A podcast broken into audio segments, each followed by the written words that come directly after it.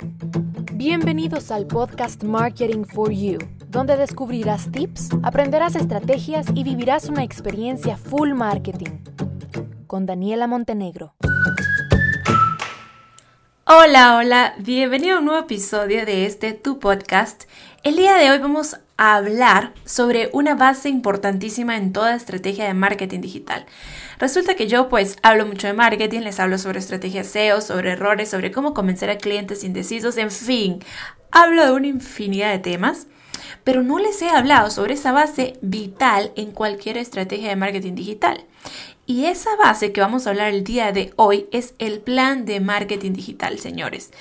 Yo les puedo decir, hagan esto, hagan lo otro, esta estrategia es buena, esta estrategia les puede funcionar, pero si ustedes no tienen un plan, si ustedes no tienen una dirección de dónde están y hacia dónde quieren llegar, las estrategias no van a tener rumbo y no van a conseguir los resultados, ¿ok? Así que hacer un plan de marketing digital es vital, fundamental, quería mezclar las dos palabras, eh, pues es vital y fundamental para poder tener éxito en las estrategias que nosotros implementemos. Como saben, estamos en cápsulas de 10 minutos donde les trato de transmitir muchísimo conocimiento para que ustedes aprendan y puedan ponerlo en práctica luego con sus empresas y emprendimientos. Así que pues bueno, les voy a hablar el día de hoy sobre esos pasos principales que ustedes tienen que poner en práctica y definir dentro de su plan de marketing digital para armarlo de una forma estructurada y comenzar de una forma organizada, luego implementar sus estrategias innovadoras, creativas y poderosas que seguramente les van a dar muchísimos resultados. El primer paso cuando vamos a trabajar con un plan de marketing es hacer un análisis, ojo acá, del mercado y de la competencia. El mercado es de cajón, creo que todos lo sabemos, ¿no? Yo tengo que saber qué quiere, cuáles son sus dolores, qué le gusta, qué no le gusta, cuánto tiene, cuánto tiene para pagar, cuál es su poder adquisitivo, en fin. Entonces es un estudio que de cajón cualquier emprendimiento tiene que hacerlo. Pero el de la competencia muchas veces lo pasan por desapercibido, señores.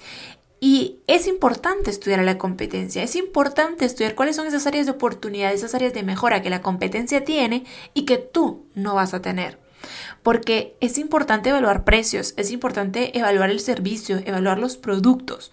La competencia es muy importante y te da un parámetro incluso de cómo está la situación del mercado en el área, en la ubicación geográfica, en tu sector, en tu giro de negocio, en tu industria. Te da parámetros, así que no olvides estudiar a la competencia. El segundo punto es que tú tienes que estudiar cuál es el tipo de contenido y el tipo de estrategia de comunicación, de publicidad y promoción que, las, que tu competencia directa e indirecta eh, emplea actualmente. Es importantísimo que tú hagas esta parte porque tú vas a ver cuáles son esos resultados que han venido obteniendo hasta el momento, cuáles funcionan mejor, cuáles no funcionan y tú podrás ir sacando ideas, o sea, no es copiar, no es plagio, ¿no? Pero sí podrás ir sacando ideas mejoradas sobre las acciones que dan resultados positivos, claro. Mira, el tercer paso que te voy a hablar ahora, Dios mío, que es vital. Y yo a diario reviso una infinidad de perfiles de emprendedores eh, de mi país y de otros países que me contactan y este es uno de los puntos más débiles que tienen. Hay unos emprendedores que tienen unos productos increíbles, lindos, hermosos, útiles, únicos, diferentes, pero hay un punto tan débil que hace que no logren posicionar y no logren vender su producto como a ellos y como a mí me gustaría. Y este punto es el branding, señores. El branding refuerza tu imagen corporativa, el branding te posiciona, el branding refuerza tu presencia y reputación digital. El branding es vital en cualquier empresa y emprendimiento. ¿Cómo hago el branding? Pues vas a preparar una serie de recursos que te van a definir a ti con una identidad visual a través de la personalidad de marca que tú quieres transmitir al mundo. ¿Cuáles van a ser esos recursos? Pues vas a hacer un logo, vas a hacer una pasta, definir tu paleta de colores, tu tipografía, tus elementos, tus fotos, tus tu mood board. Vas a definir tu eslogan, cuál es esa identidad, esa personalidad que te caracteriza, en fin, una infinidad de elementos. Pero mira, el branding es vital. O sea, te lo digo de verdad. Yo veo muchos emprendedores y me contactan y me dicen, Dani, ¿qué hago para mejorar? Y yo, comienza con tu branding. Comienza con eso, que cuando yo vea una foto con tu producto, yo sepa claramente que es tu marca. No dude ni siquiera por un momento que eres tú. Que cuando yo vea un anuncio, yo sepa que me estás hablando tú. Y eso es una debilidad que muchos tienen. El siguiente punto es planificar en qué redes sociales yo quiero estar y por qué. Entonces, tú vas a hacer un listado todas esas redes sociales en las que a ti te gustaría tener presencia. Pero tienes que recordar que las redes sociales se clasifican y aunque nadie lo dice, sí señores, se clasifican. Están las redes sociales de amistad, las redes sociales profesionales, lúdicas y otras redes. Que en esa categoría pues metemos ahí a todas las que no tienen definido claramente cuál es su nicho, ¿no? Tenemos cuatro categorías y a su vez se clasifican en primarias y secundarias.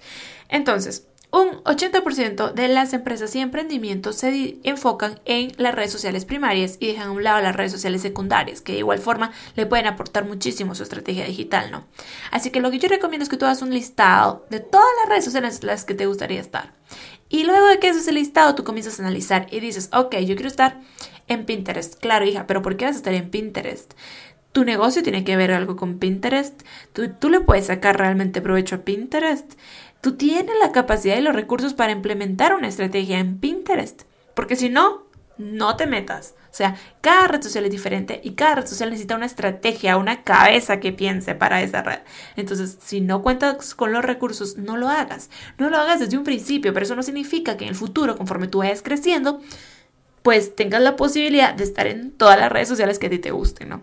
Hay dos redes, por supuesto, que siempre están de cajón, que es Facebook e Instagram, donde pues hay que estar, porque ahí está mi consumidor. Pero te digo, hay una infinidad de redes sociales que muchas personas quieren estar en todas.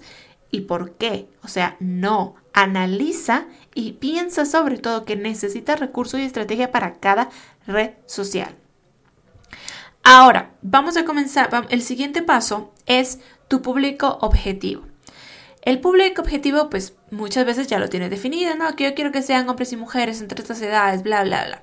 Pero en esta parte lo que tú vas a hacer es un avatar, un buyer persona. Y tú me dices, Dani, yo tengo 10 porque es que a mí me compra todo el mundo. No, tampoco tan así.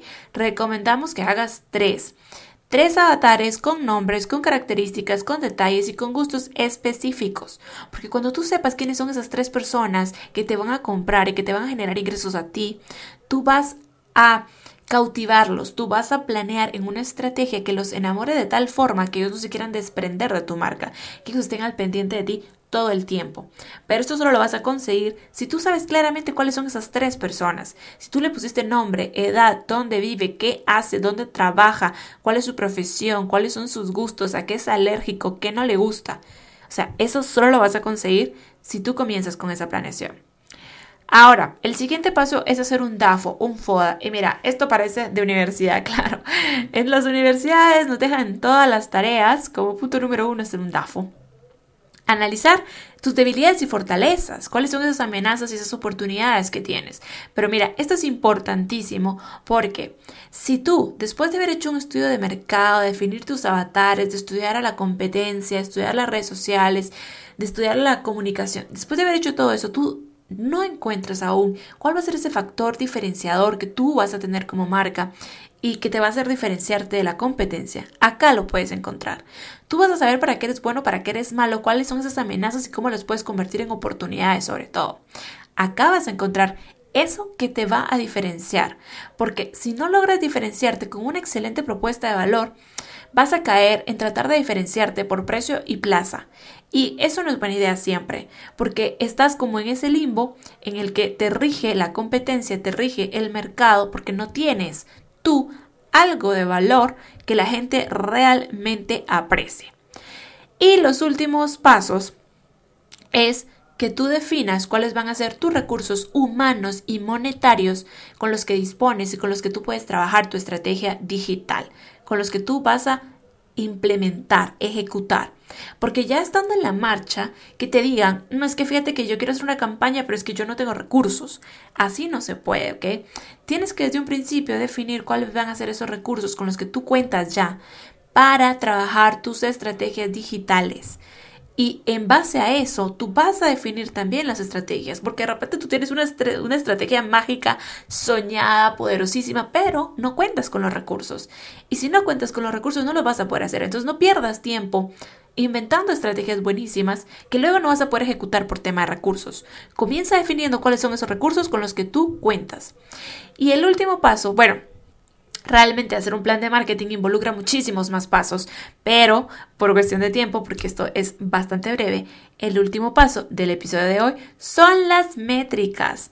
Todo lo que se mide se puede mejorar, así que es importante que tú definas esas métricas que tú vas a estudiar cada semana, cada quincena, cada mes y tú vas a decir, ok, mi plan sí está funcionando, las estrategias que estamos implementando están funcionando o de repente no, ¿qué está pasando? No crecemos, no vendemos, ¿qué hacemos? Así que definir tus métricas, tus KPIs son importantísimos. ¿Cuáles son esos KPIs que a ti te van a ayudar a conseguir un objetivo? Si mi objetivo es este, ¿Cuáles son esos KPIs que a mí me van a ayudar a lograr el objetivo? No son KPIs inventados o los KPIs que pone todo el mundo solo porque sí. Tienen que ir orientados a tus objetivos, a tus metas. Y bien, pues con esto terminamos el episodio del día de hoy. Ya te digo, el plan de marketing es un plan enorme. El plan de marketing tradicional y el plan de marketing enfocado en una estrategia digital. Es enorme, tiene muchos pasos, pero estos son los pasos básicos, los pasos que yo te recomiendo que tú sí o sí hagas, que tú sí o sí pienses y analices para comenzar de una forma estructurada tu estrategia de marketing digital. En este episodio le mando un gran saludo a Alonso Ballesteros, un amigo mexicano que está comenzando en este mundo del emprendimiento. Te deseo muchísimos éxitos. Eh, bienvenido al mundo del emprendimiento, por supuesto.